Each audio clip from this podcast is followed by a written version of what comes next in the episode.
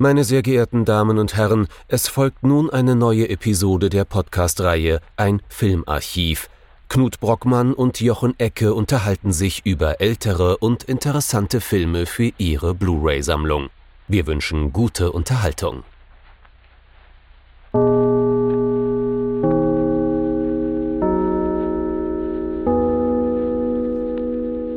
Hallo Knut. Hallo Jochen und hallo liebe Zuhörerinnen und Zuhörer zu einer neuen Folge von unserem Filmarchiv.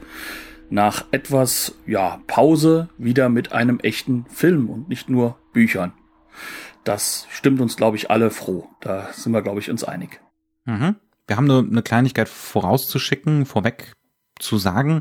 Ähm, wir haben natürlich schon gewisse Sachen verlautbaren lassen auf, auf Twitter, um äh, zu begründen, warum es zu dieser äh, eher kurzen Pause, aber es war doch eine vernehmbare Pause äh, gekommen ist. Äh, wir sind uns aber natürlich bewusst, dass ein erheblicher Teil unserer Hörerschaft, ähm, also acht von zehn, nicht jeden Tag auf Twitter unterwegs ist und äh, wollten dementsprechend nur ganz kurz sagen, woran das liegt und weswegen eventuell unser Programm äh, auch in den nächsten paar Wochen, jetzt nicht für die Ewigkeit, aber in den nächsten paar Wochen ein bisschen eingeschränkt sein könnte. Ähm, wir möchten das allerdings jetzt hier nicht äh, im, im Sinne einer narzisstischen Nabelschau irgendwie großartig ausbreiten. Es ist einfach nur so, äh, dass es, einfach ist gut gesagt, äh, in meinem unmittelbaren Familienkreis einen Todesfall gab ähm, und ich mir etliche Wochen dafür äh, freigenommen habe, und es jetzt auch etliche Wochen einfach nicht gegangen wäre äh, zu podcasten. Wir werden sehen, ob es heute geht. Ich kann nicht garantieren, dass ich vollkommen auf der Höhe bin, aber da fängt mich natürlich Knut äh, mit äh, maximaler Professionalität wieder auf. Wie immer. Ne? Ähm, aber das nur, ähm, um, um äh, ne, um da einen gewissen Kontext zu geben, einen gewissen Rahmen. Ähm, ihr habt in den letzten sechs Wochen oder so, äh, Pause eingenommen, äh, Folgen aus der Konserve gehört. Ne? Ähm, also ähm, Folgen, die wir im Voraus, bevor das passiert ist, aufgenommen haben. Äh, und äh, jetzt steigen wir eben mit äh, Aufnahmen wieder ein. Genau. Und ähm, was halt wichtig ist, ist, wir haben uns vorgenommen, so wie Jochen halt eben Lust und auch Spaß daran empfinden kann, wie es dann auf ihm gut tut, wird er dabei sein. Und es kann natürlich dazu kommen, dass ich wieder plötzlich alleine vor dem Mikrofon sitze. Aber dafür habe ich mir auch schon einige Pläne gemacht. Und ähm, wenn ich die nicht brauche, dann machen wir daraus äh, wahrscheinlich dann mal irgendwann eine Doppelfolge oder sowas. Also wir haben auch noch einiges vor. Ähm, nur, dass ihr halt schon mal Bescheid wisst. Vielleicht kommt es dann jetzt nicht so häufig mhm. zu neuen Folgen. Ähm, Wir werden aber früher oder später äh, mit Sicherheit wieder in diesen äh, wöchentlichen Rhythmus fallen oder wöchentlichen Rhythmus kommen. Das ist jetzt hier nicht der langsame schleichende Tod dieses Podcasts. Ähm, äh, dessen, dessen seid euch gewiss. Und ich gehe auch davon aus, dass äh, zumindestens mit meinen Sonderfolgen, die ich dann vielleicht mache, die vielleicht auch etwas kürzer sind, dann trotzdem wenigstens der Rhythmus halbwegs gehalten werden kann. Also, so viel dazu. Ähm, und jetzt kommt ein riesiger Cut, denn jetzt kommen wir nämlich zu einem Hashtag. Ähm, wir befinden uns im Oktober, das ist der Hashtag Horror-Oktober. Ähm, Horror, Horror, Horror, Horror, Schocktober. Das ist oder Schock. Ich habe jetzt auch immer wieder Schocktober gelesen. Ja, es gibt auch jetzt Horror Oktober 20 oder 20 äh, mit Oktober. Äh, da gibt's ganz viele Hashtags. Wir bleiben bei Horror Oktober. Ähm, wir haben uns vorgenommen, dass wir dann, soweit wir können, dann doch ein paar Horrorfilme mit ins Programm wieder nehmen und da uns traditionell ein wenig treu bleiben. Und um uns richtig traditionell treu zu bleiben, haben wir auch dieses Mal einen sehr, sehr alten Film genommen. Man könnte schon sagen, einen totalen Klassiker von einem Regisseur, den wir auch durch den Podcast überhaupt erst für uns entdeckt hatten, nämlich Edgar Ulmer. Was haben wir uns denn genau angeschaut, Jochen? Es soll gehen um The Black Cat, äh, zumindest auf dem Papier, eine Adaption der Kurzgeschichte von Edgar Allan Poe. Du hast schon gesagt, Edgar Ulmer, äh, Boris Karloff, Bela Lugosi, 1934. Das heißt also, es ist eigentlich schon Hays Code, aber auch noch nicht so richtig. Und das werden wir in diesem Film richtig bemerken. The Black Cat von Edgar Ulmer aus der Phase, wo er noch mit einem Studio zusammenarbeiten durfte. Der Meister des Films ohne Budget und auch vor allem der Meister des unter 70 Minuten Kinos, wie man jetzt so denken könnte. Also, also B-Filme, B, C, D, Genau, und ähm, gleichzeitig aber auch einer der Regisseure, die wie kaum ein anderer die, die Elemente des, des, des europäischen oder vor allem auch, auch des, des deutschen Expressionismus in den USA noch weitergetragen haben. Wir hatten schon die Tour von ihm im Programm, wer den noch nicht gehört hat, die Folge, da reden wir genau auch über solche Themen und für den wird das vielleicht sich jetzt nochmal wie eine radikale Formulierung des Gleichen vorkommen, obwohl es ein Horrorfilm ist. Weil es eben ein, es ist in ganz auf ganz viele verschiedene Arten und Weisen ist das die Tour. Ne? Der Film fängt genauso mit einem Autounfall, mit einer Panne an und ja, ne? und dann dann landen wir in so einem seltsamen Niemandsland. Ähm, der, der gute Mann hat von Anfang an da so seine Themen. Genau. Und er hat auch vor allem eine ganz große Liebe, nämlich die zur Ambivalenz, was es dir mit Sicherheit nicht ganz einfach macht, den Plot mhm. zusammenzufassen. Und deswegen gebe ich gleich vorweg, wenn ihr was anderes gesehen haben solltet, das wollte der Ulmer so. Wir folgen in diesem Film einem amerikanischen Pärchen auf den Weg in ähm, äh, die schlimmsten Flitterwochen aller Zeiten. Das sind äh, David Manners, gespielt von Peter Allison und äh, nein, Peter Allison, gespielt von David Manners und Joan Allison, gespielt von Julie Bishop.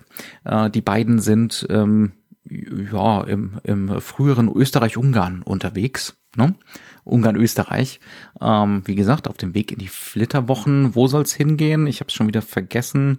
Ähm, auf jeden Fall, wir sind im Zug und äh, im Zug treffen sie auf ähm, äh, Dr. Vitus Werdegast, gespielt von Bela Lugosi, der ihnen sehr redselig erzählt, dass er gerade nach 15 Jahren aus dem Gefängnis entlassen wurde und äh, jetzt auf dem Weg zu einem alten Freund seinerseits ist. Äh, das ist Hjalmar Pölzig, gespielt von Boris Karloff.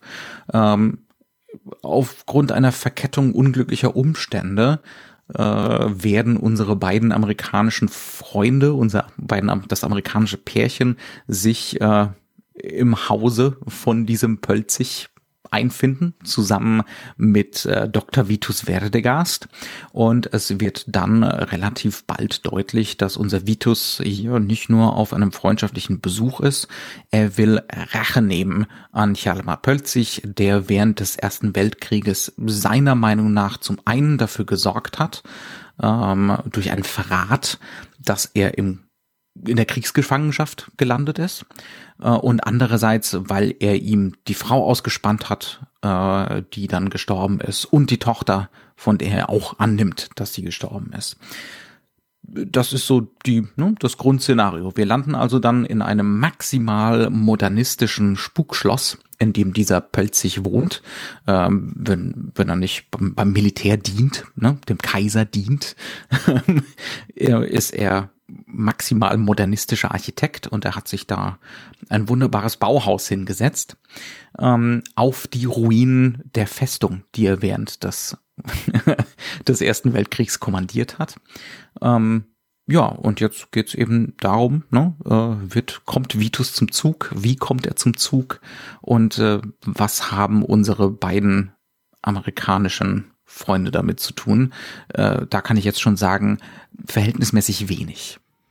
Also um genau zu sein, unsere amerikanischen zentralen Hauptfiguren sind, äh, wie auf dem Filmplakat dann zu sehen, eigentlich gar keine Hauptfiguren, sondern das sind diese komischen, in Anführungszeichen, Ausländer, nämlich äh, Lugosi und Karloff, die ja auch vom Namen her keine Amerikaner klassischer Art sind.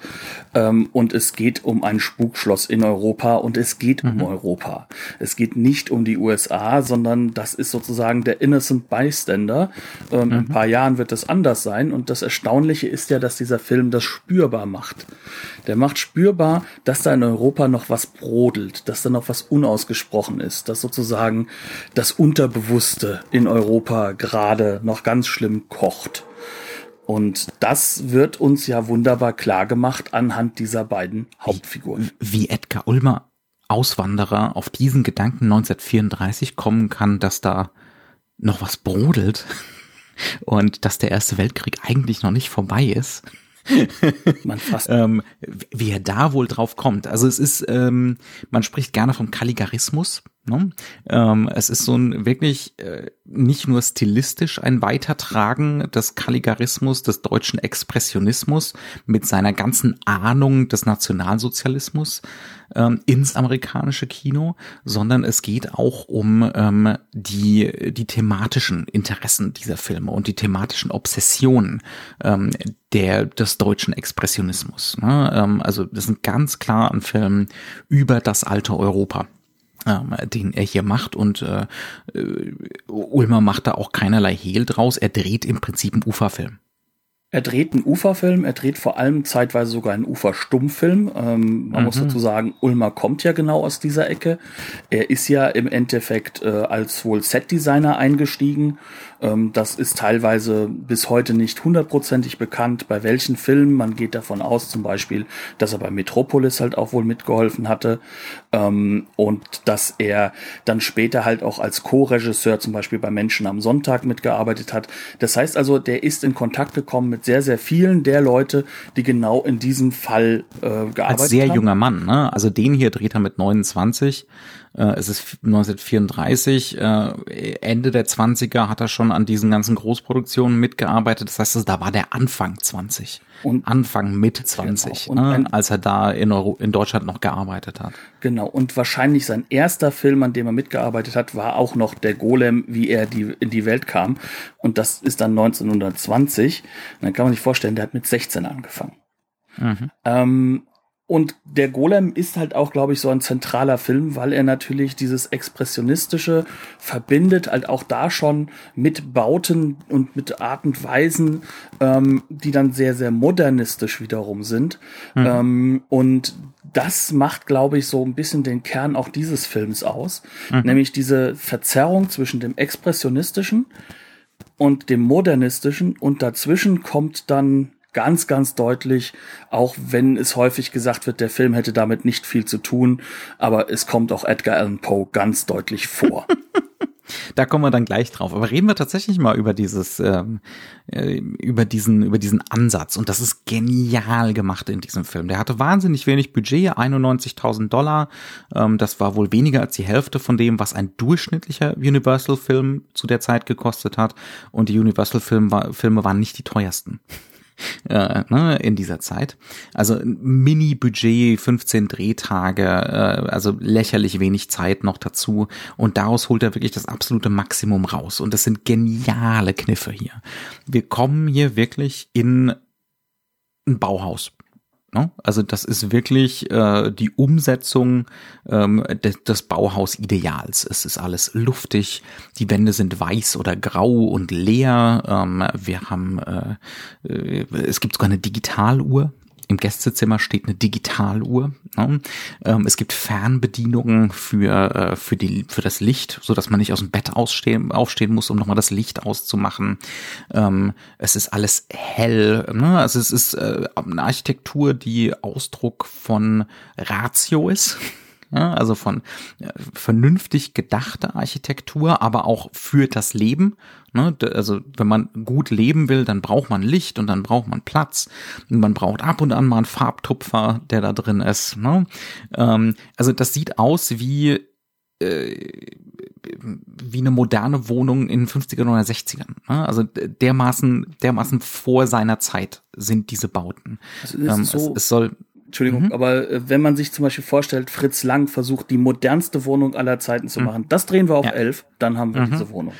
Schiebetüren, ne, anstatt normaler Schwingtüren, ähm, alles mögliche. Also was einem so einfällt, was so das Maximum an Modernität äh, Mitte der 30er war, es ist alles da. Und das ist das Geisterschloss. Ja, also das ist das Geisterschloss, das er dann mit expressionistischer Lichtsetzung hier inszeniert. Und unter diesem Geisterschloss ist ein anderer Aspekt der Moderne, nämlich die Überbleibsel von dieser Festung. Aber das ist auch keine Festung aus dem 19. Jahrhundert oder 18. Jahrhundert, ne, die noch irgendwie äh, behauener Stein oder Ziegel wäre oder so, die ist in Beton gegossen. Ja, das ist ein irrationales Gothic-Labyrinth, aber in Beton gegossen in Beton gegossen und aus ihm wächst heraus plötzlich die neue Sachlichkeit, könnte man nämlich auch sagen, diese deutsche mhm. Sachlichkeit, dieses unglaublich moderne, dieses alles äh, nicht rationale, verschiebende, wegschiebende. Und mhm. ähm, das wird halt wirklich gebaut von diesem Architekten. Und man muss sich das mal vorstellen, die Figur von Boris Karloff als Architekt ist damit eine der wichtigsten Persönlichkeiten der jetzt dieser mhm. Jetztzeit. Das sind die Leute, ja. die das, die die neue Welt gestalten sollen, vor allem in Europa, wo ja schon das erste Mal jetzt einiges zu mhm. Bruch gegangen ist. Und äh, die stehen nicht nur so für, wir bauen ein paar Häuser, sondern Architektur ist immer schon in Europa sehr stark verbunden mit Philosophie, mit, und mit Utopie. Utopie, ja, genau. Mit einem utopischen Gedanken. Ja. Und das ist halt sozusagen das, was das darstellen soll.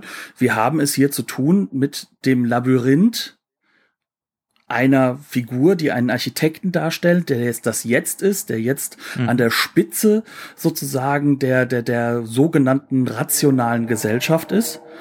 Mhm. Und die ist ein Gothic-Labyrinth gleichzeitig. Mhm.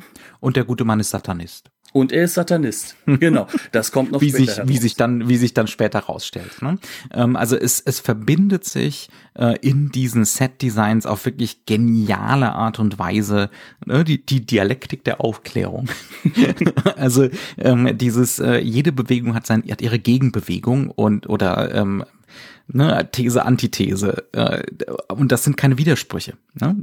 Die stehen sich nicht äh, diametral entgegengesetzt so entgegen, sondern ähm, die These des Films ist, dieses Bauhaus hier, diese Bauhausarchitektur, diese Utopie, die das darstellen soll, ähm, und diese Irrationalität und der Satanismus und das Perverse, ähm, das industrialisierte Perverse gehören zusammen, sind eins die sind untrennbar miteinander verbunden. Ne? Es gibt da, es gibt da keine Mauer, die dazwischen steht. Im Gegenteil, ähm, ne?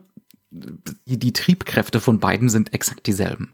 Ähm, und äh, ne, da haben wir einerseits den Architekten als treibende, revolutionäre Kraft im damaligen Europa, hätte jeder sofort wiedererkannt. Ähm, und andererseits haben wir mit dem guten Vitos, äh, Vitus, gespielt von Bella Lugosi, den, äh, äh, den Psychiater der ist Therapeut, der ne, Psychologe eigentlich von Beruf.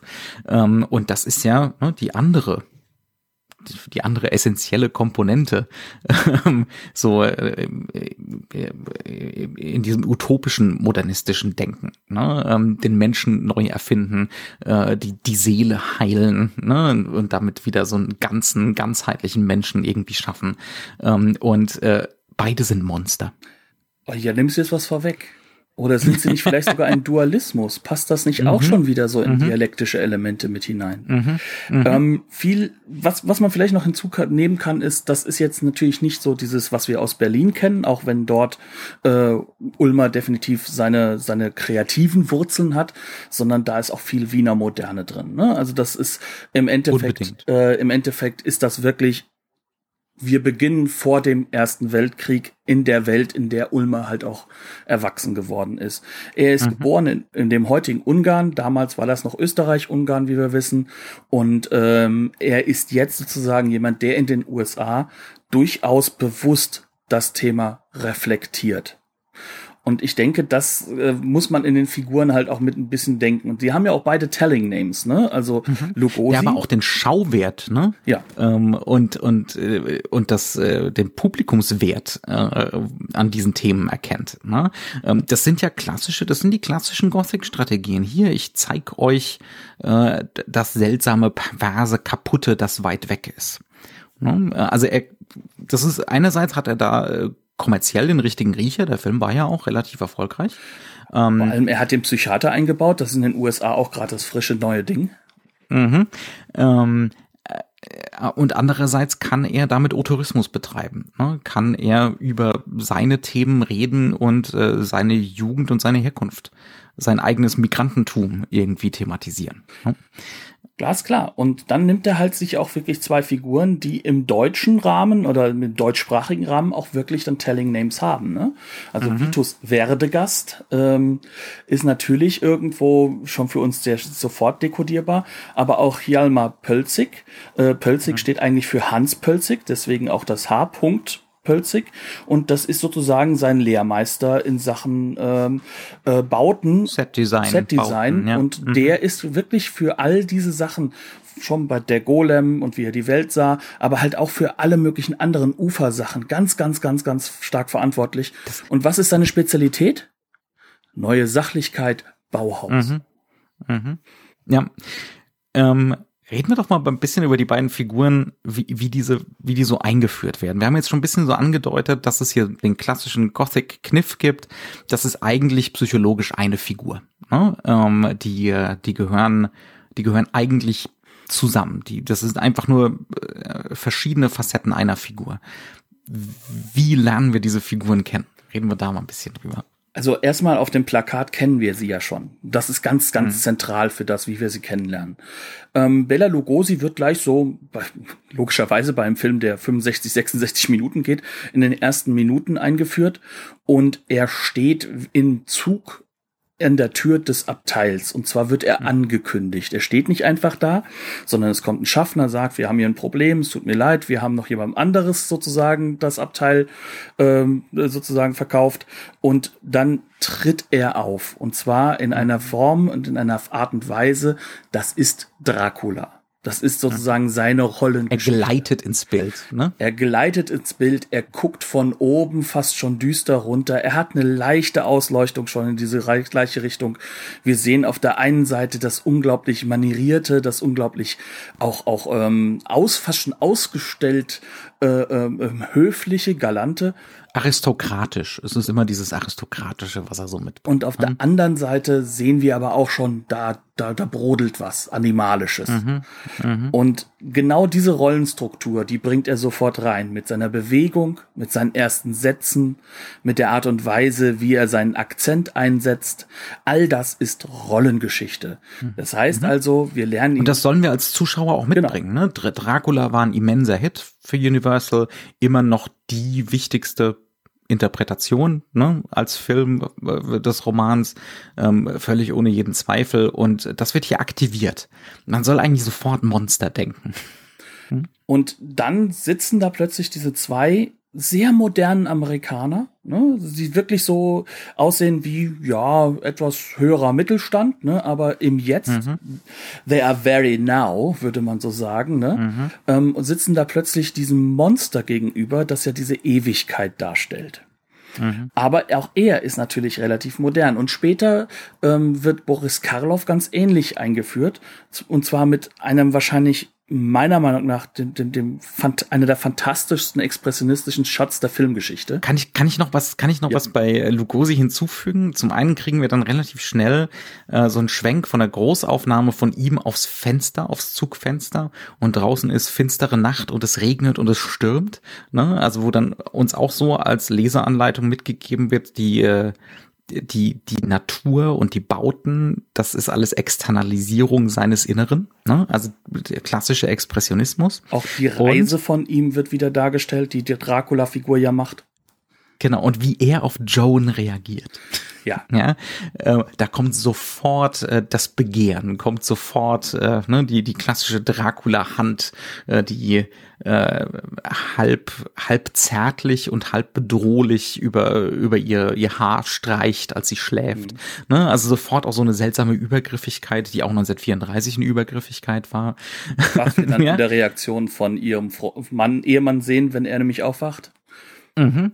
Also äh, ne, wir kriegen sofort diese diese monströsen Cues ne, und diese Perversion, äh, die da irgendwie äh, in dieser Figur schlummert, in dieser in dieser aristokratischen Höflichkeit. Und dann jetzt reden wir über Karl. Genau. Und ähm, obwohl wir sagen müssen, dass Lugosi ja, dann, wir sind ja noch nachher noch auf dem Carriage, ne? Auch das ist ja noch mal so drin. Also wir fahren ja zum Schloss, ähm, nur dass diesmal Dracula drin hockt schon äh, und nicht er schon da ist, wo wir hinfahren.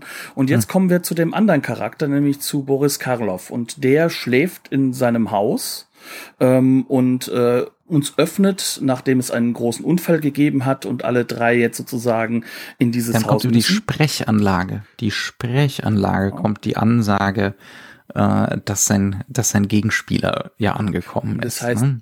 es wird gar nicht die anderen beiden erwähnt, sondern nur Dr. Werdegast.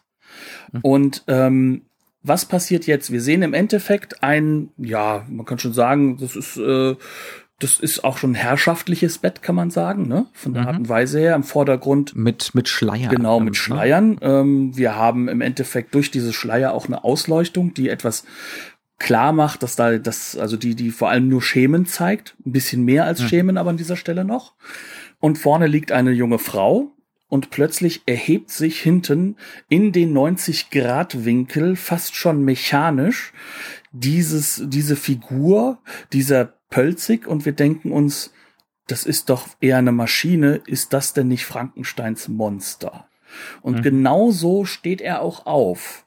Und dann schaltet er das Licht ein und wir bekommen noch mehr im Endeffekt nur noch die Silhouette von ihm zu sehen. Der klassische Universal-Effekt. Genau, ne? aber die Gegenlichtaufnahme. Aber radikalisiert ja. und in der Szene gebaut, was halt natürlich noch einmal diesen Horroreffekt erhöht und überhöht mhm. und uns zeigt hier, guck mal, das kennt ihr alles, das kennt ihr ganz, ganz genau, mhm. da ist er, mhm. da ist er, Frankensteins mhm. Monster.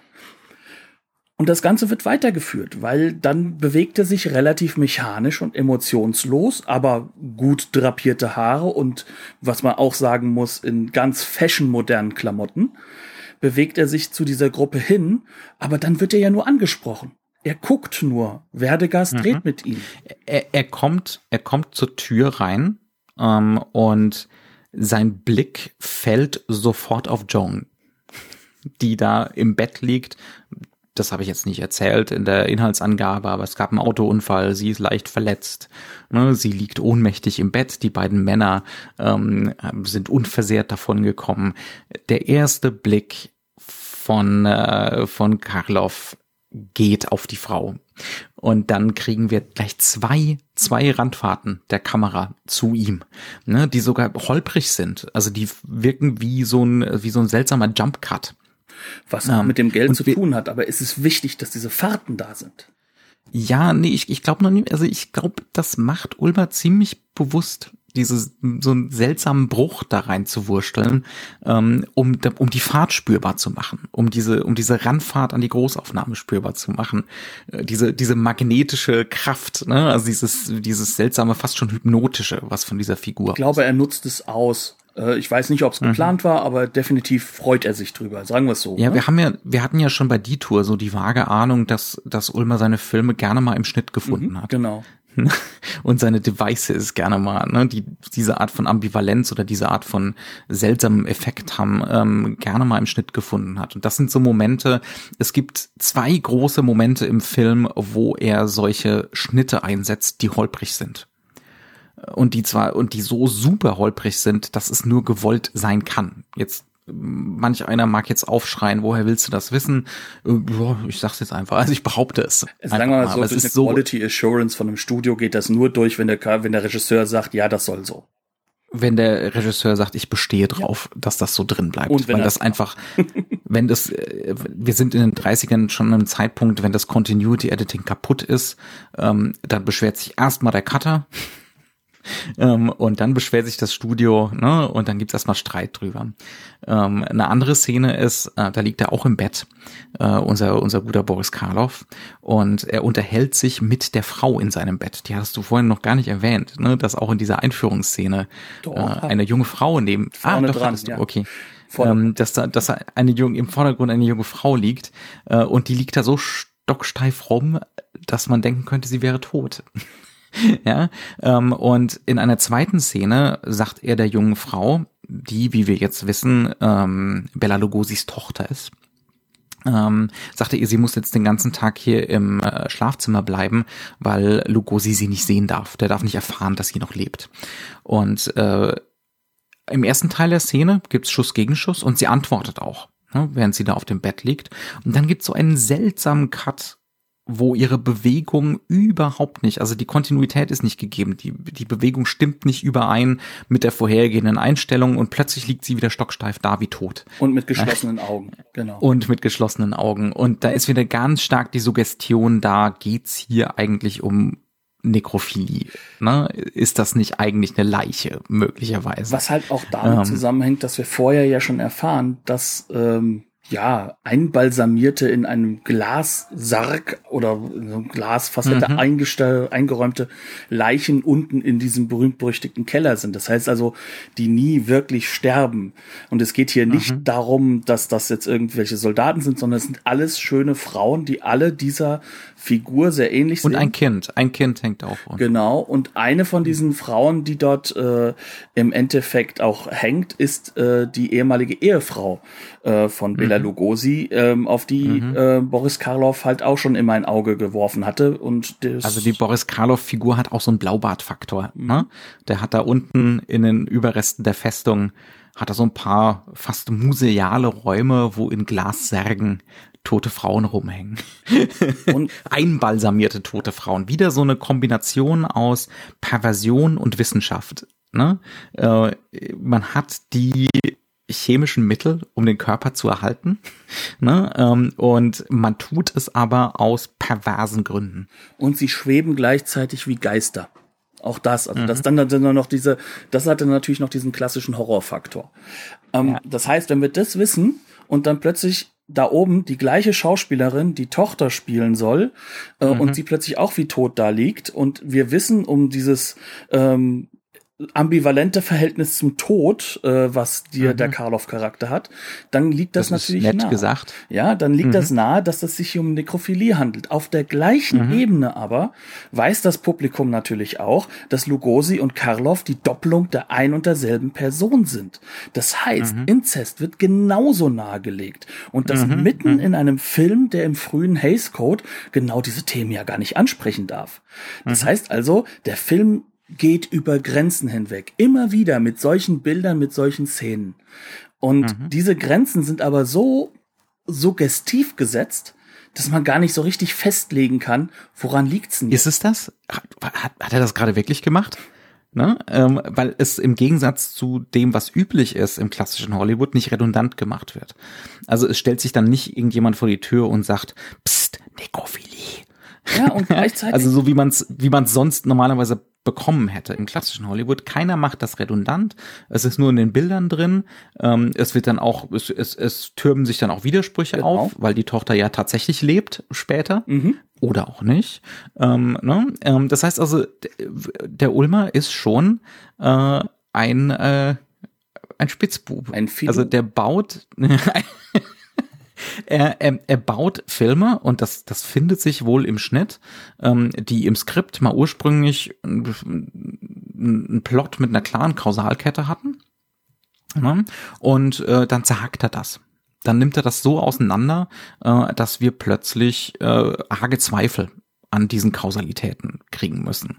Ähm, dass sich plötzlich äh, solche Möglichkeiten ergeben, wie lebt diese Tochter überhaupt noch? Ja oder nein? Am Ende lebt sie übrigens nicht mehr und wir haben nicht mitgekriegt, wie sie zu Tode gekommen ist, sondern oder die liegt da einfach. Ja, oder ob, ja, ähm, hin und her, äh, das baut der sich so im Schnitt zusammen. Ne? Ähm, und äh, das schafft, und da, damit, damit vermittelt er uns ganz eindeutig, es geht ihm es geht ihm um Atmosphäre, es geht ihm um ähm, abstrakte Aussagen, ähm, es geht ihm um diese traumhafte, onirische ne, Atmosphäre von dem Ganzen. Ähm, aber um Himmels Willen, was ihn am wenigsten interessiert, ist sowas wie ein nachvollziehbarer Plot. Und der war ja da. Also das ist ja so mhm. etwas, was man so ein bisschen. Der ist im Originaldrehbuch, ist der genau, da. was man auch so ein bisschen mitkriegen kann. Also ähm, vielleicht kann man das daran festmachen, wenn man den Film sich auch nochmal ganz kurz als Adaption anschaut. Ähm, mhm. Edgar Allan Poe ähm, soll ja offiziell nicht mehr drinstecken, heißt es bei fast allen, die ich gelesen habe. Hört man immer wieder, immer ähm, wieder. Außer die schwarze Katze, die in dem Weg ist. Mhm. Das ist natürlich nicht ganz richtig sondern er modelliert ja unglaublich vieles einfach in einer anderen modernistischen Form rein. Also die Katze ist und bleibt weiterhin eine Projektionsfläche. Das ist definitiv der Fall. Ähm, mhm. Und im Drehbuch kommt sie zum Beispiel bei diesem Unfall auch vor. Das heißt, wollen wir, wollen wir vielleicht mal kurz ein bisschen Exposition liefern für diejenigen, die die Poe-Geschichte nicht kennen? Was? Wir hatten schon zwei Filme, die das adaptiert haben. Ein Jallo sogar. geht rucki zucki. Ähm, es geht um einen Mann, äh, der dem Alkohol anheimfällt. Ähm, ist ein Ich-Erzähler. Wir wissen also nicht, ob wir ihm das abnehmen können.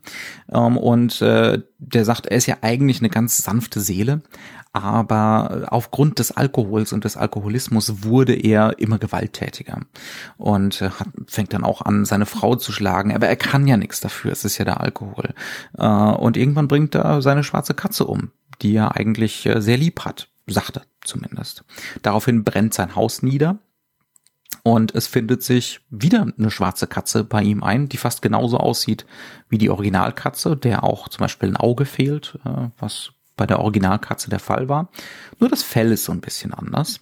Und ähm, er wird sich dann immer sicherer, äh, es liegt an dieser schwarzen Katze sein Unglück. Ne? Und er will sie umbringen. Er will das Tier wieder töten. Seine Frau hält ihn allerdings davon ab, woraufhin er seine Frau umbringt. Ähm, um diesen Mord zu vertuschen, mauert er sie im Keller ein. Die Polizei kommt, um nach ihr zu suchen. Äh, erfolglos, durchsucht das ganze Haus. Er hat das gut eingemauert, sieht täuschend so aus wie vorher. Äh, aber dann hört man plötzlich die Katze von hinter der Mauer. Er hat sie aus Versehen mit eingemauert und äh, dementsprechend ist sein Schicksal besiegelt. Ähm, es gibt da so ein zentrales Ding äh, und das ist, glaube ich, das, worauf, woran sich, äh, wo sich äh, Ulmer und äh, seine Co-Autoren dranhängen. Äh, das ist dieser, dieses Zitat: Es geht um Perversion. Ja, in der Geschichte, das sagt der Erzähler, es geht um Perversion und wie es, wie sehr Perversion Teil der menschlichen Bedingtheit ist. Ja, also ähm, Yet I am, das, das steht in der Originalgeschichte so drin, yet I am not more sure that my soul lives than I am that perverseness is one of the primitive impulses of the human heart, one of the indivisible primary faculties or sentiments which give direction to the character of man. Und ich glaube, was Ulmer hier macht, und da waren wir uns ziemlich einig im Vorgespräch, was er macht ist, er versucht, diese Geschichte ins 20. Jahrhundert zu bringen und fragt, was, ne, wie könnte denn diese Perversion heute aussehen? Äh, ne, und was, was ist das denn eigentlich? Und er sucht sich, er findet den Ersten Weltkrieg als diese Zentralkatastrophe. Auch die Vermengung von Ratio und dem Perversen, ne, dem menschlich Perversen, ähm, das, die Industrialisierung des Krieges, äh, des Krieges des Mordens. Im, ne? Also ja, das ist ja, genau, da sind ja zehntausend Mann gestorben an der Stelle, wo dieses Schloss steht oder dieses, mhm. dieser Neubau, dieses Superhaus sozusagen. Mhm. Ja. ja. Und, und das heißt also, die, die, die, die Geschichte hat schon sehr, sehr viel mit diesem Film zu tun. Ne? Das ist eine sehr bewusste Adaption. Der Plot ist natürlich ein völlig anderer. Ähm, und äh, was, äh, was Ulmer auch macht, er nimmt das Fantastische fast vollkommen raus. Aber halt nicht ja, im Also es gibt hier? genau, sondern im Schnitt. Genau, genau. Und das ist ja der Punkt. Ne? Also er reduziert das auf, ähm, auf das Unheimliche. Genau. Die Geschichte. Ne? Auf das, was rational erklärbar ist, was psychologisch erklärbar ist. Ähm, bei Poe haben wir immer noch die Möglichkeit, das Ganze zu erklären mit der bösen schwarzen Katze ne, der teuflischen schwarzen Katze. Ähm, und hier sind es einfach nur Menschen, die sich fürchterliches antun. Und Bela Lugosi, immer wenn er eine schwarze Katze sieht, rastet halt vollkommen aus. Also gerade der psychologisch gebildete Mann hat die mhm. große Phobie. Und ja. ähm, wir wissen gar nicht warum, denn diese. Wir wissen nicht warum. Das ist auch so eine weitere krasse Leerstelle des Films. Ne? Ähm, wir wissen nicht wirklich, was zwischen diesen beiden Männern passiert ist. Wir wissen auch nicht, warum, äh, warum Bella Lugosi 15 Jahre ins Gefängnis gekommen ist. Das ist keine normale Kriegsgefangenschaft. Ja? Äh, also äh, ne, da muss irgendwas anderes gelaufen sein. Ähm, also da, sind, da ist eine riesige Leerstelle, so ein schwarzes Loch in diesem Film. Äh, wir kriegen nur immer wieder so wieder Wiederholungszwänge, die die beiden Herren haben, ne? ähm, die immer wieder auch versinnbildlicht werden in so krassen, äh, in so krassen expressionistischen Einstellungen wie wir haben eine Statue, eine kleine Plastik von einer nackten Frau im Vordergrund und dann ähm, die Hand von, es ist nicht Lugosi, nee, ist es ist, glaube ich. Karlovs Hand greift so rum, da haben wir sie, packt, ne? packt sie an, da, ne? da sehen wir dann genau. die auch erst einfach scharf gestellt und dann wird wieder mhm. unscharf gestellt und wird wieder die Schärfe, die Schärfe nach hinten gezogen, wo die, wo die beiden Amerikaner sich gerade küssen. Genau, und wo sie ne? quasi nackt ist, weil sie ähm, ja, so pseudoschlafwandelnd dahin kommt. Sie hat mhm. nämlich Beruhigungsmittel bekommen. Und das Interessante ist, eine Sekunde vorher ist die Katze getötet worden von Lugosi und sie kommt regelrecht katzenhaft rein. Das war auch ganz, ganz mhm. wichtig, dass sie sich anders bewegt als sonst im ganzen Film. Ja. Und ja, ähm, ja. das sind so, auch da, ne, da, da merken wir dann halt wieder, diese Katze verbindet sich mit dem Karloff und verbindet sich mhm. mit dem Lugosi auf, auf sehr unterschiedliche Art und Weise. Ja, aber es bleibt ein Leerstelle. Genau. Ne? Also normalerweise, normalerweise hat äh, das amerikanische Kino fast den Zwang, das dann vollständig zu erklären. In diesem Film, vielleicht wurde es gedreht, vielleicht war es im Drehbuch, aber rausgeschnitten hat's der gute Edgar auf jeden Fall. Das heißt also, ähm, wahrscheinlich war da ein 80 Minuten geplant. und äh, er reduziert das so weit, dass das Drehbuch sozusagen ähm, eine, eine Form bekommt, die uns einfach diese Leerstellen ins Gesicht hauen kann man nicht anders mhm. sagen. Und die uns mhm. damit auch immer mehr verunsichern. Wer ist jetzt der Böse? Wer ist der Gute? Also Pölzig, gespielt von Karloff, kommt zeitweise als der charmantere, sympathischere Mann rüber. Dann wiederum mhm. geht das zu Werdegast rüber. Ähm, wir mhm. wissen nie, wer möchte jetzt helfen, wer möchte jetzt nicht helfen in großen mhm. Teil des mit äh, den beiden Amerikanern, um wieder zu entkommen. Genau. Denn äh, die gute Joan soll dann natürlich äh, bleiben ja, ne? und, und, auch an einem schönen satanistischen Ritual teilnehmen. Aber auch Werdegast möchte gerne, dass sie eigentlich bleibt, aber bei ihm eher. Ähm, das ja, heißt genau. also, die Implikation ist natürlich, dass sie dann irgendwann in so einem Glassarg da unten landet, genau. ausgestopft. Und dieser Glassarg ist ja wiederum nichts anderes als eine Verbindung hin zu der eingemauerten Frau äh, mhm. im äh, Originalstück von Poe.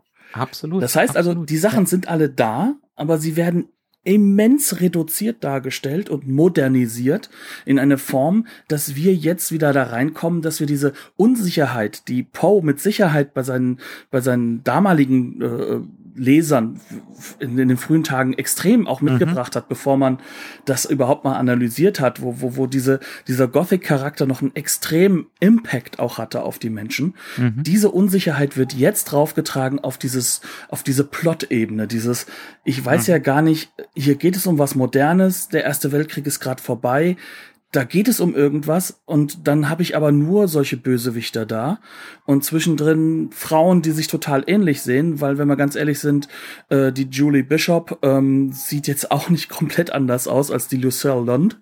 Ähm, mhm. Das heißt also, auch da sind so Ähnlichkeiten drin. Und wir sind sozusagen in diesem komischen Geisterschloss drin, dass das mhm. am Anfang halt noch so realistisch rüberkommt. Das auch eindeutig auch als äh, als menschlicher Verstand gemeint genau. ist. Ne? Also als als Kopf. Ne? Da haben wir oben äh, auf dem, im Erdgeschoss äh, die die Bauhausebene, ne? die für die Ratio steht und dann gehen wir die Wendeltreppe runter. Ganz tief Und die Schatten runter. werden länger und äh, die die Geografie wird unsicherer und unverständlicher und ne? vor allem gefährlicher ähm, ja. und es ist ja trotzdem also dann sind wir im Unbewussten mit anderen Worten genau ja, ja. und dann hast du halt einfach so, so, so eine unglaublich interessante Vermengung die dadurch entsteht mhm. denn am Ende des Tages alles was auch oben am Anfang so rational wirkt ist so rational gar nicht zum Beispiel mhm. der Major Domo der der äh, gespielt von Egon Brecher äh, der so, so ein bisschen auch was hat von einem Igor ne ähm, Mhm. Schläft der mal? Was ist denn mit dem, mit dem Famal, dem, dem Handlanger vom Lugosi-Charakter? Ja, da mhm. kommt jemand aus dem Gefängnis und trifft seinen Handlanger. Also auch das sollte mhm. uns schon zu denken geben, dass der auch nicht unbedingt der mhm. beste Mensch ist. Der steht immer rum und zwar immer an der gleichen Stelle. Mhm. Also auch mhm. der scheint keinerlei Schlaf zu benötigen. Warum sind alle Schlafzimmer miteinander verbunden? Warum gibt's überall Zwischentüren? Gibt's immer eine Schiebetür. Also das sind so alles ja. Dinge, die mhm. fallen einem sogar teilweise erst beim zweiten Mal gucken so richtig auf, ne? Mhm. Aber auch schon da. Also wie exquisit seltsam das alles ist. Ne? Und da ja. sind wir noch im Bewussten sozusagen. Ne? Mhm. Und wenn wir dann runterkommen, wird das immer radikaler und das Ganze wird filmisch auf Methoden umgesetzt, die wir jetzt auch, sag ich mal, nicht in Reinheit sehen können. Ne? Also wenn du dir zum Beispiel mal ansiehst, ähm, es gibt ja diese Sequenzen, ähm, wo in der subjektiven der Weg aus dem Keller rausgezeigt wird vom Karloff und Karloff erzählt dann darauf, ne? das ist also Tonfilm pur, aber abgelöst mhm. vom Bild eigentlich, erzählt der mhm. Lugosi, dass man jetzt das Spiel gleich spielen kann, um Leben und Tod, ach, ist doch eher der Tod, ne? Also es sind suggestiver Text, der davor vorgetragen wird in diesem und typischen dann, Stil. Das ist so ein krasser Wandel, ne? Die, bis, bis zu dem Zeitpunkt ist der ganze Film so äh, noch einigermaßen objektiv erzählt, ne, in klassischem Continuity Editing und plötzlich landen wir in so subjektiven, die da durch die Gänge gleiten dieser dieser ehemaligen Festung äh, und die Treppe nach oben. Ne, ähm, plötzlich sind wir in so einer völligen Traumwelt, ja, ähm, und fast schon so übergangslos. Ne? Das ist fantastisch gemacht.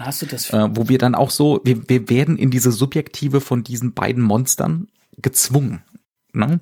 Ähm, und zu einem anderen Zeitpunkt haben wir auch so eine unglaublich ambivalente Kamerafahrt, kurz bevor das, das dieses satanistische Ritual losgeht. Ne? Da kommt der Großmeister. Also unser guter Hjalmar äh, kommt die Treppe runter und äh, dann fängt die Kamera an, mit seinem Weg zum Altar ähm, nach hinten zu ziehen, ne? also durch den Raum zu durchschreiten und er schaut so knapp an der Kamera vorbei, während um ihn herum seine ganzen Anhänger äh, sich um ihn schließen in so einem Übrigens Kreis. alles reichere Persönlichkeiten, Finn Circle wird angesprochen. Das sind ja, dann ja, auch wieder absolut. Dinge, die ne? werden gezogen nach dem Ersten Weltkrieg noch, die sind noch das, immer da. Genau, das lange 19. Jahrhundert ist noch nicht genau. vorbei, ganz genau. ja, ähm, ne? Also dieser Hang äh, zum Übernatürlichen und zum Okkultismus und so, der ist ja immer noch heute bei uns, um Gottes Willen. Ähm, aber ähm, aber was ich, was ich einfach nur sagen will, diese, die, diese, absolut, diese Kamera, Bingo, Bingo, ähm, diese, diese Kamerafahrt ist so ambivalent, weil man sich in diesem Moment fragt, der guckt mich fast an. Der läuft fast auf mich zu, aber nicht ganz. Bin ich jetzt hier einer der Anhänger? Ne? Bin ich jetzt einer von den Satanisten? Was ist die Funktion hiervon? Oder bin ich das Opfer? Ne, von diesem Ritual, auf das er hier zuläuft. Also die Kamerafahrt in ihrer Länge, Elaboriertheit, wie schwierig das auszuleuchten ist. Ne? Denken dran, 15 Drehtage. Da muss man seine Punkte genau setzen. Ne? Und der Herr Ulmer setzt hier einen Punkt. Das ist ne, die Sorte von Einstellung, da brauchst du zwei, drei Stunden für, um die zu drehen. Ja, ähm, da musst du ökonomisch vorgehen. Das kannst du nicht ständig machen. Und er macht das für eine Kamerafahrt, die so uneindeutig ist wie nur sonst was. ja, die einfach nur dafür da ist, äh, für Befremden zu sorgen und uns auf eine äußerst unangenehme Art und Weise gemein zu machen mit diesen Geschehnissen da. Ja, und ähm, dann ist es nicht viel weiter weg, dann plötzlich wechseln wir den Modus wieder komplett.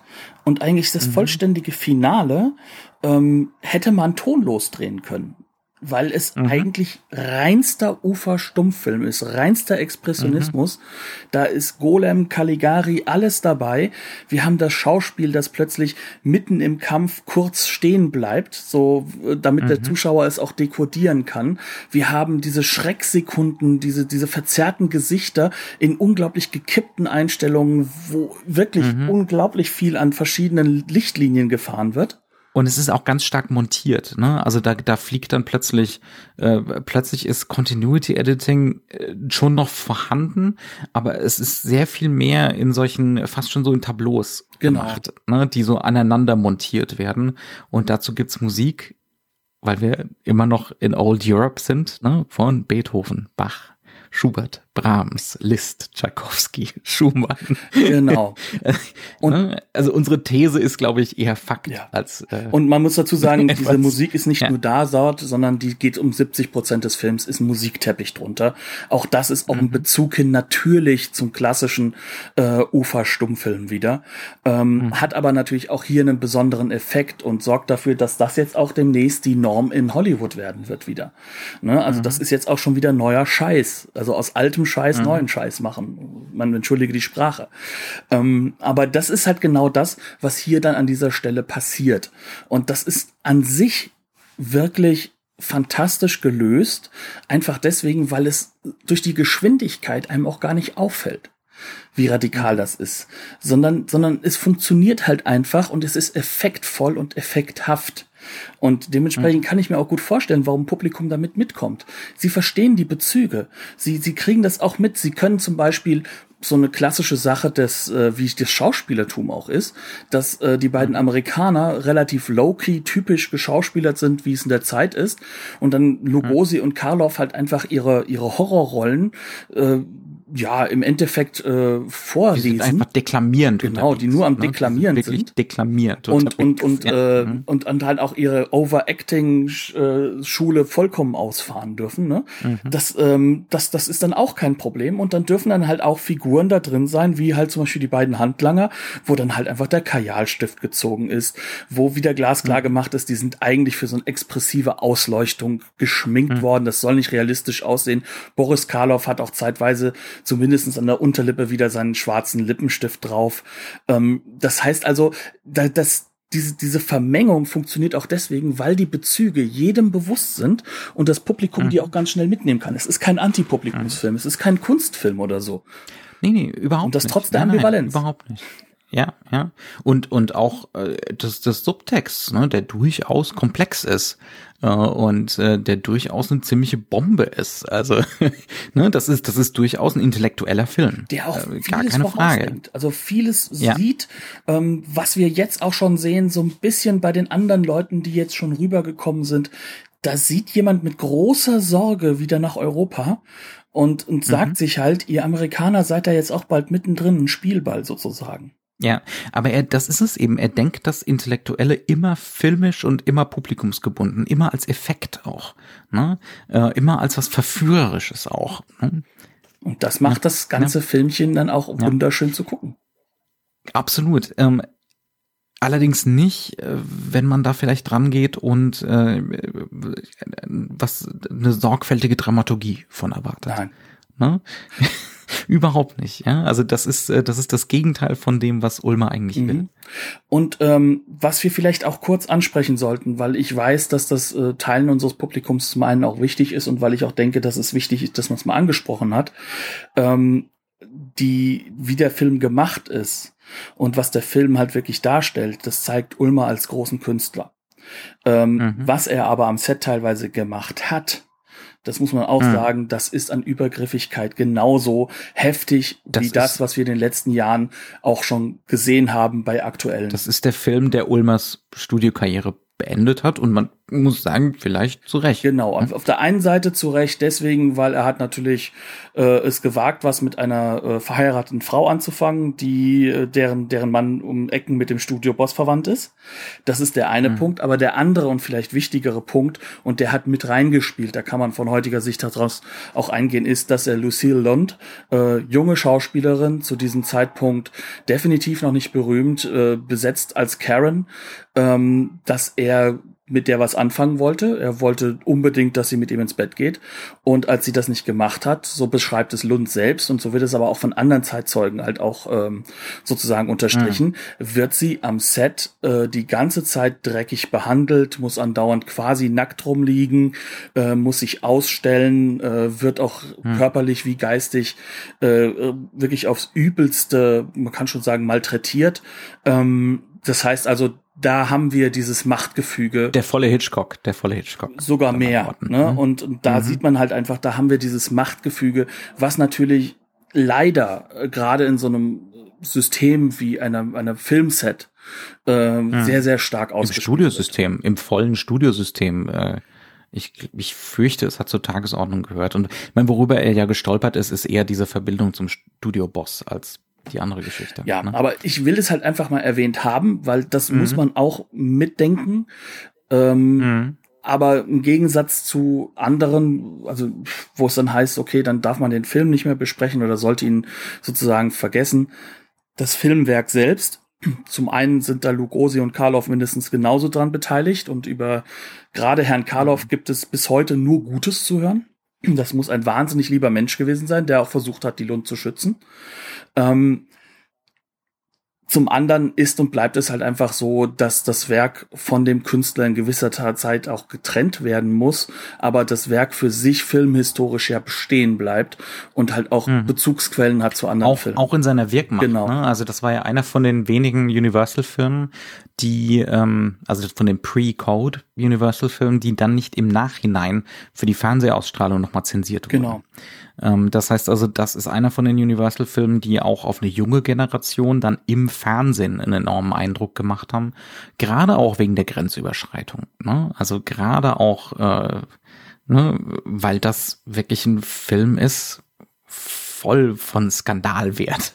Ne? Ja, ähm, vielleicht steckt halt. Aber eben als künstlerischer Ausdruck. Genau, und vielleicht steckt halt auch viel von, ähm, von diesem künstlerischen Ausdruck. Vielleicht kommt er auch zurück auf etwas, was halt auch im Unterbewussten oder fast Bewussten vom Herrn Ulmer schlummert. Ne? Hm. Das, das, das ist ja auch so eine Sache, die man nie wegnehmen kann, vor allem wenn jemand halt auch noch am Story-Drehbuch mitgearbeitet, am Story-Bereich des Drehbuchs mitgearbeitet hat. Also, wie gesagt, das, das, das es ist wichtig, dass man das, glaube ich, erwähnt. Es ist auch wichtig zu erwähnen, warum das für also, uns nicht. Also monströse männliche Blicke kann er auf jeden Fall inszenieren. Präzise. Ähm, und es ist vielleicht auch wichtig, dass wir klar machen, warum wir trotzdem über den Film reden. Obwohl uns mhm. das bewusst ist und dass wir das auch bei anderen Filmemachern so machen. Ähm, mhm. Und außerdem können wir heute auch nicht wirklich hundertprozentig sagen, bei den anderen Filmen, ob das dann nicht einfach nicht gesehen wird. Also Hitchcock zum Beispiel gibt es ja ambivalente Hin- und Hergeschichten. Hm. Hm. Gut, aber um damit jetzt auch wieder mal Schluss zu machen, ähm, das Werk selbst an sich ist in seiner Hinsicht fantastisch. Es ist wirklich eines der Kernwerke, kann man schon sagen, wenn man sich auch mhm. vorstellen möchte, wie denn dieses serielle Kino von Universal dann irgendwann halt auch mhm. so eine Autorisierung vornimmt, die schon angedeutet mhm. ist bei James Whale. Gute Güte, den Mann haben wir auch noch lange nicht drin. Schrecklich. Mhm. Ähm, und auch wie sich dieses alte europäische ne, so langsam ins amerikanische Kino wurmt. Genau, also sozusagen man kann da auch schon so ein bisschen so sehen, was wird denn demnächst mit Fritz Lang und Co. passieren, wenn die da alle jetzt, mhm. sag ich mal, so richtig loslegen. Okay, ich denke aber damit sind wir, was den Film angeht, mit Sicherheit nicht alle Themen durch, aber wir haben, glaube ich, ein gutes, eine gute Klammerung ja. gefunden. Mhm. Wo haben wir uns? Kaum wirr, kaum wirr. Ja, das fand ich jetzt wirklich nur ein bisschen. Ja. Ach, ich, ich, ähm, wir, wir haben die Blu-ray gesehen von Masters of Cinema. Das ist eine, äh, eine Disc mit. Äh, ich habe dich unterbrochen. Nein, aber genau das wollte ich fragen. Was haben wir denn mhm. geguckt? Ähm, das ist eine Sammlung mit äh, drei Universal-Adaptionen von Edgar Allan Poe ähm, Geschichten, Murders in the, in the Rue Morgue, The Black Cat und The Raven, ähm, mit äh, den, den üblichen äh, Milliarden an Extras. Das sind alles drei mehr oder weniger B-Produktionen, das heißt also alle so 60, 65 Minuten lang. Ähm, ist eine super Sammlung, eine wunderschöne Sammlung. Alles ähm, und äh, auch ja, und bessere Power-Adaptionen, als man immer so sagt. Ja, auch wenn, gerade weil sie nicht sklavisch an den Geschichten kleben. Ja, und das ist halt eben etwas, was man sich vielleicht auch nochmal zu Gemüte führen kann, dass es manchmal auch gut ist, wenn da steht as suggested by anstatt adaptiert mhm. von. Und genau das macht der Film. Also er spielt ja auch, also er, er, sagt ja ganz offen, dass er sich davon inspirieren lässt, mehr als dass er es wirklich ja. Stück für ja, Stück macht. Ja, alles Gut, klar. damit würde ich sagen, ja. sind wir für dieses Mal durch. Ich bin sehr, sehr glücklich, mit dir wieder mal über einen Film gesprochen zu haben, Jochen. Ebenso. Wobei ebenso. ich ja gerne zugeben muss, wir reden ja trotzdem über Filme, auch wenn wir keinen Podcast machen. Ähm, das, das ist halt so schrecklich, wenn man befreundet ist und Filme mag. Ähm, das Un ein, ein schreckliches Unglück. Genau. Ähm, ja, dann bis, bis zum, nächsten Mal. Bleibt uns gewogen. Lasst uns gerne halt auch wirklich ein bisschen was von euren Infos da, ähm, gerne auch von den Ratings äh, auf den üblichen iTunes und Co's. Und ja, bis zur nächsten Woche, bis zum nächsten Mal. Es kann vielleicht ein bisschen länger dauern, ihr habt's gehört. Tschüss. Bis dann.